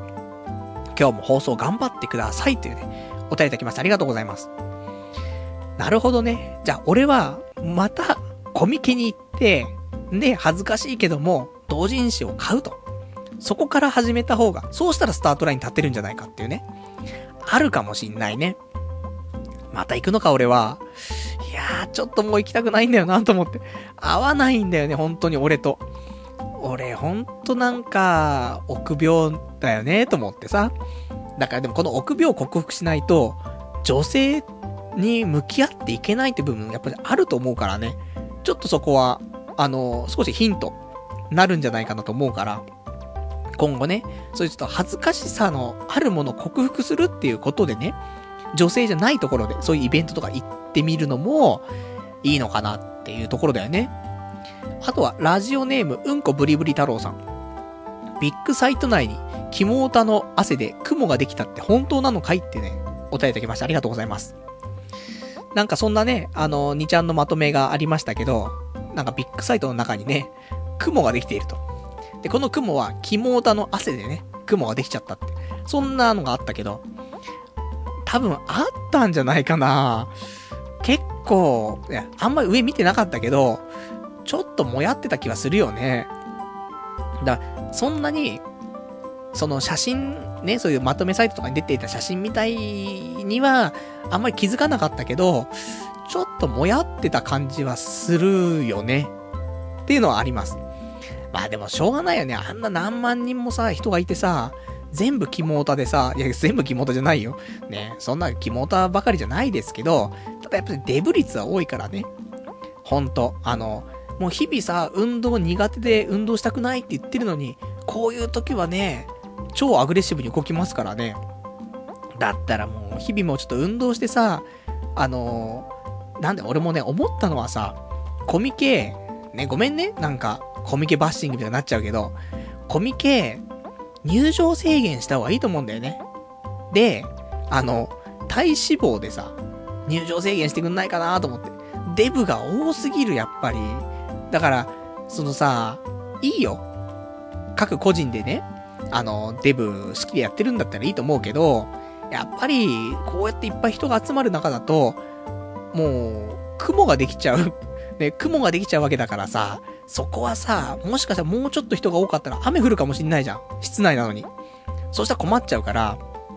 だからね、そういう体脂肪率とかで、ね、体重だとさ、ね、筋肉ムキムキのね、ガチムチ野郎がね、あの、弾かれちゃうこともあるから、体脂肪率でさ、体脂肪率30%よりも多い人はちょっとご遠慮願いますみたいなさ、そういうちょっと、ボクシングのね、前のさ、体重のちょっと軽量みたいな感じでさ、やってくんねえかなと思って。ね、そうしたら、さすがに雲はできないと思うんだよね。で、匂いも少し軽減されると思うから、それで、デブはデブで、ちょっと痩せてさ、で、そしたら、ね、ちょっと痩せたデブがさ、同人会場にいたらさ、もしかしたらモテるかもしんないじゃない？みんないいことしかないから、そういうのないかなーってちょっと思ったりはしましたね。あとは、えーと、ラジオネーム、えー、ガオガイガーさん。えー、さっきのね、パチスロ屋のお姉さんの話ね。お姉さんの件の考え方が童貞すぎるっていうね、お答えいただきました。ありがとうございます。いやいや、あのー、全然童貞じゃないですよ。俺、ね、セックスしたことありますし、ね。童貞じゃないですよ。だけどやっぱしさ、ね、美人なお姉さんから、イレギュラーなね、あの、なんか声をかけられたらさ、ビクビクしちゃうよね。で、たまにお姉さん近づいてくんのよ、たまにさ、そう、やっぱスタッフの人だからもちろんね、店内回ってるからさ、店内ぐるぐるしてるから、それは俺の近くに来るんだけどさ、やべえ、なんかお姉さん近く来たと思ってさ、話しかけられるんじゃないかと思ってさ、ブルブルしたりとかさ。まあ、いろいろありましたけど、ね、考え方はね、まあ、考え方は童貞じゃなかったらね、こんなラジオね、何年もやってませんからね。まあ、仕方ないんだよね、と思います。あとは、ラジオネーム886番さん。えー、パルさん、いつもパチスロの話聞いてますけども、えー、結局マイナスですよね。自分はやらないのでわからないですけど、あれって何が面白いんですか？魅力を教えてくださいってね、答えいただきました。ありがとうございます。まあ、パチスロ、パチスロって言うから、まあちょっと、どうなのかなって思うかもしれないけど、ゲームとして思ってもらった方がいいと思うんだよね。だから普通に、今月新しいゲームが出ます。やるよね、ゲーム。で、ただ、ね、自分のね、親とかはさ、ゲームなんてやって何が面白いの？ね、何にもなんないんだから勉強しなさい。ね。で、終わると思うんだよね。一生ではないけど、近いものがあると思うよ。ね。寝台が出ました。ね、寝台打ちたい。打ってます。お金が減っていきます。で、ね、リスナーの人はね、こうやってみんな、あの、スロットって何が面白いんですか？マイナスになるのにって。いうのと一緒だからさ。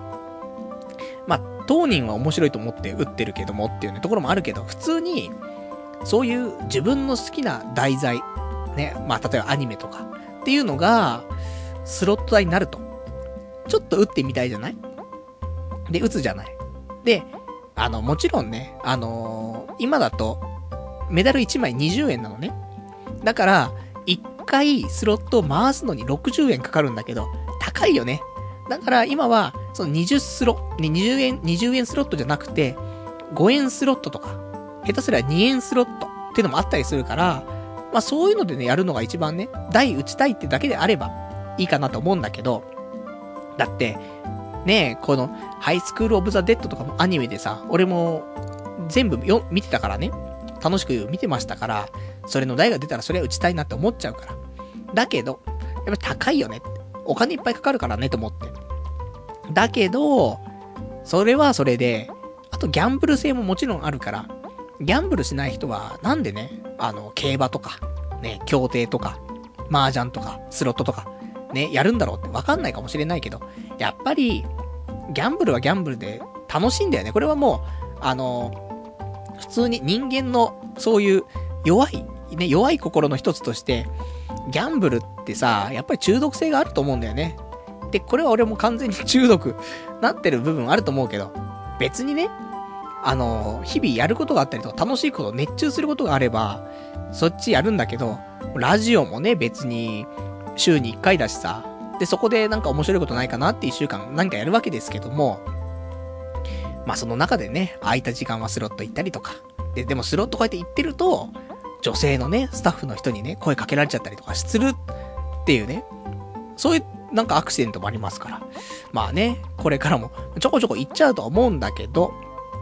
まあ結構、まあ面白いけど、やんない方がいいっちゃいいよ。正直ね。で、あの、マイナスなんだけども、でも、今までここ何年かのトータル収支が、この間はね、えー、マイナス13万ぐらいまで、あのー、戻していて。あと、ちょっと勝ったらね、あの、プラマイゼロになるかなと思ったところで、マイナスね、4万8000円って出て、出てきたからさ。まあ今、だいたい、えー、マイナス18万。ぐらいだけど、何年もやってて18万だったら、全然いいよねと思って。月1万円ぐらいさ、なんかそういう、遊んだりするわけじゃないなんかどっか行ったりとかさ。それを考えたらさ、一つの趣味で1ヶ月1万円以内で収まってるっていう風に考えると、逆にコスパのいい遊びかなって、そんな風に自分を正当化して、ね、あのー、やったりはするんですけども。あとはラジオネーム、さすらいのスロッターさん。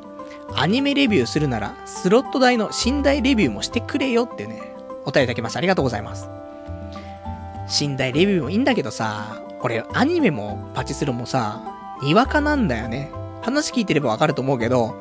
にわかなんだよ。だから、この、ね、あの、スロット代はこうで面白いよとか、こういう演出が良かったよとか、こんなことが起きたよとかさ、店員さんから声かけられたよとか、あるかもしんないけど、だからといって、なんか、ね、ここでチェリーが揃う確率は6万分の1でさ、とか、そういうデータの話とか全くわかんないよね。覚える気もないし、全然プレミアとかそんな関係ない。まあ、フリーズしたら、ね、プレミアなんだろうな、ぐらいで打ってるから。まあさすがにね、こういう演出が来たら熱いとかそういうのはわかるけど、そのレベルだからね。だから、あんまり話しても、本当ににわかな感じの話になっちゃうし、あとは、このラジオ聞いてるリスナー層がね、一応童貞ネットっていう表現してるから。で、童貞は、まあ、基本的に中高生のものじゃない？それ以上になって童貞っていうのは、ね、あの、童貞、ね、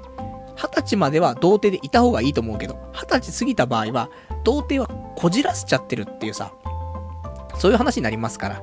なんでね、そんな中でさ、そうそう、未成年が聞いてるとしてね、パチスロの話をね、しても、こういう風なね、マイナスだったよとかぐらいであればいいんだけどさ、寝台の話してもさ、なかなか未成年がね、パチスロできませんから。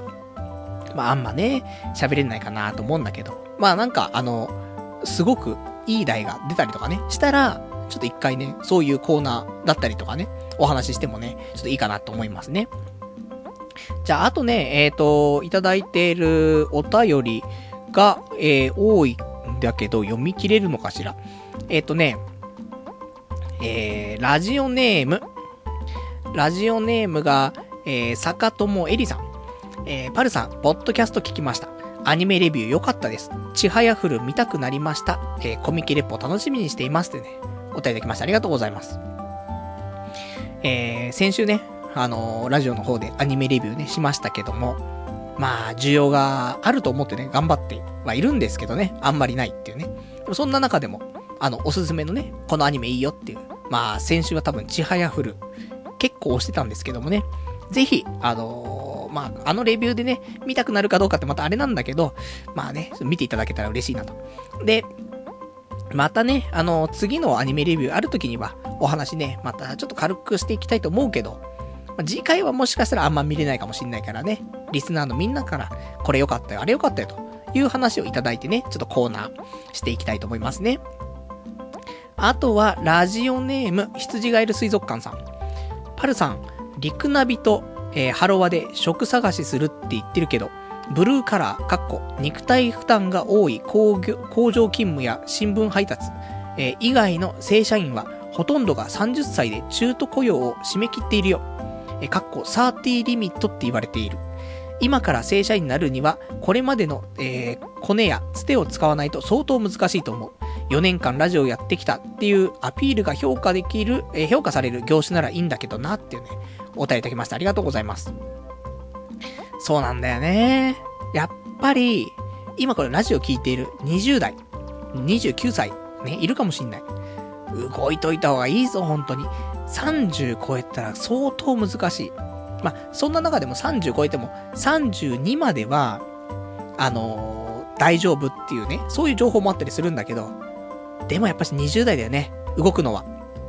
だ、せめてね、だ、俺は、まあ、最、最悪だよ。最悪、その、20代でね、あのー、まあ、正社員やってた時期もあるし、で、その中でも主任をね、やらせていただいてさ、その、会社のね、通販サイトとかのさ、運営、管理したりとかね、そういうのがあるし、会社を起こしてやったっていうのもあるから、うまく伝えればだよ。ね。あの、もしかしたら評価してもらえて、ね。あの、取ってもらえるって可能性もあるかもしんないけど、でも普通だと難しいよね。そんな詳しくさ、自分の経緯なんて話せないから、やっぱり今までのコネとか、つてとか、そういうのをね、駆使しないと難しいのかなと思うけど、ただ俺を知ってるやつがな、あの、俺を採用するかなっていうと、ちょっとね、まあ、悪いやつではないから、俺ね。ただ、やっぱ作業効率悪いし、なんとも言えないから、あの、難しいよね。その、ムードメーカーとして採用してもらうんだったらいいんだけどね。その、社内で、ね、せっかくじゃ4年間ラジオやってきたってことだから、あの、専用のラジオ DJ としてね、えー、採用してもらうとかね。それで、やっぱりみんなのね、職場の雰囲気を良くするとか、そういうんだったらいいんだけど、仕事をするってなるとね、なかなかね、俺能力ないですからね。ね、もしかしたらあるかもしんない。よく人からは、あのー、そんなにね、あの、自分で言うほど悪くないよって言ってもらうことは多いんだけど、でも自分に自信がないからなと思って、そんなに自分をね、高く言えないんだよねと思ってね。そんなのがあったりするんでね。で、あの、先週、先々週と、リクナビネクストから、あの、応募してね、いいなと思ったところ、2件ともね、落ちましてね、うん、面接にもたどり着かず、ね、全然再、一時、一時採用でね、落ちてしまうってことがありまして、悲しいなって思っていたので、ちょっとあの、友人がね、あの、他のサイト、えっ、ー、と、他のこういうサイトがあって、この辺いいよってのあったから、ちょっとそこもね、先日登録したら、ね、早速ね、あの、オファーがあったりとかしたんだけど、もうリクナビネクスト登録してて、ね、あの、来ていたところ、なんか、あもう、みんなね、企業はいろんなサイト見てるからさ、まあ、どこに登録してもね、やっぱり同じところからのオファーが来るんだなと思うんだけどさ、建築系が来るんだよね、やっぱりね。なぜだろうと思ってね。だけど、建築系なーと思って。宅建も取ってないしなーと思ってね。で、なんか、きつそうだなと思ってね。俺じゃあ、務まんないんだろうなと思って。で、スルーしちゃうってね。そんな感じですけども。まあまあ、これからね、本格的にね、やっていきたいと。ね、転職できたらなと思うんだけどね。じゃあ、あとね、他ね、えっ、ー、と、喋りたかったこととして、あの、iPhone 5、iPhone 5S がね、なんか、9月10日だか、9月20日にもしかしたら発表あるかもよ、みたいな。そんなのをちょっと小耳に挟みまして。まあ、ネットで見たんですけども。なんでね、あのー、ちょっと、変えようかな。ね、まあ iPhone 5S 出てから1ヶ月ぐらいで変えるのが一番いいかなと思うんだけどさ、最初のね、初期ロットはさ、何かしら不具合あったりするから、まあその辺ね、あのー、まあどうしようかなと思ってんだけど、まあ出たらね、ようやく変えようかなと思って。この間せっかくホームボタンをね、iPhone4 のね、ホームボタン変えたんですけど、お金も出してね。だけど、5S 待ちだったからね、5S 出たら買おうかなと思ってるから、あの、もしね、明日とか、ね、あの iPhone5 買おうかなとかって思ってた人いたらね、ちょっと、ね、そう、待ってもらって。で、これ、発表あってから、ね、iPhone5 でも、iPhone5S でもね、選んでいただければいいと思うから、5S にするんだったらもう一番いいですし、でも5でもいいやっていうんであればね、あの、値段もすごい発表あったら安くなるから、それ待った方がいいんじゃないかなって思うから、一応それをね、あの、お伝えしておこうと思いました。で、あとはね、そうだね。じゃあ、あと最後、ちょっとお便り読んでいこうと思います。えー、ラジオネーム、875番さん。過去放送を聞いていると感じるんだけど、パルさんは気が弱いけど、なかなか厄介なクレーマー体質の能力者だよね。許されるならごね、ごねたいみたいな。でも気は弱いみたいなというね、お答えいただきました。ありがとうございます。そうだね。俺は、まあ、でも、日本人っぽいじゃないかなって思うんだよね。あの、日本人ってさ、サイレントクレーマーって呼ばれてるっぽいよ、海外でね。あの、結局すごいクレームなんだけど、でもその場で言わないで、黙っていて。で、帰国したりとかしてから、なんか、あそこはどうだった、こうだったってね、言ったりとか。ね、その場で言ってくんないと改善できないじゃん、みたいな風に、海外の人は思うらしいけども、まあそういうのと一緒でね、まあ、不平不満、いっぱいありますよ、やっぱり生きてると。だけど、その場では言わないよね。で、ね、気が弱いから言えないですし、その場でね。だって、同人誌買いに行って同人誌買えないぐらい気が弱いんだからさ、そんなんじゃ何も言えないですけども、だけど、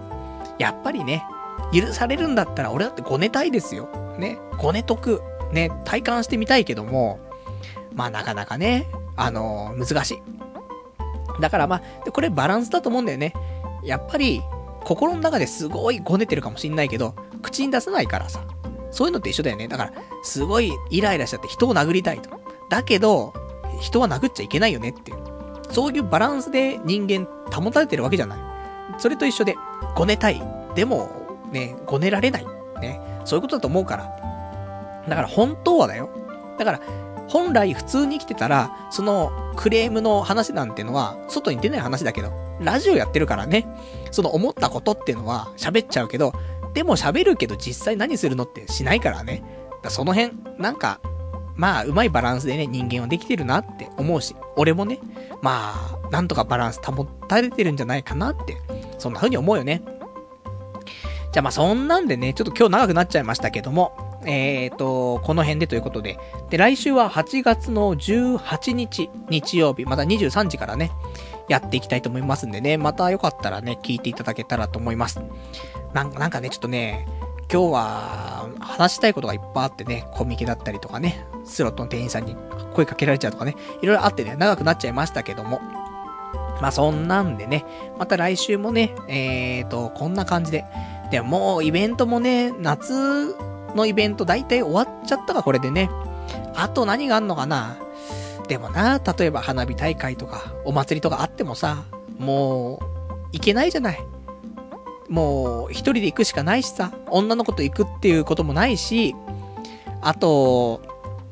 なんだろうね、土日も休みじゃないからさ、そう、一人で行くこともできないしね。もう、特に夏のイベントもないし。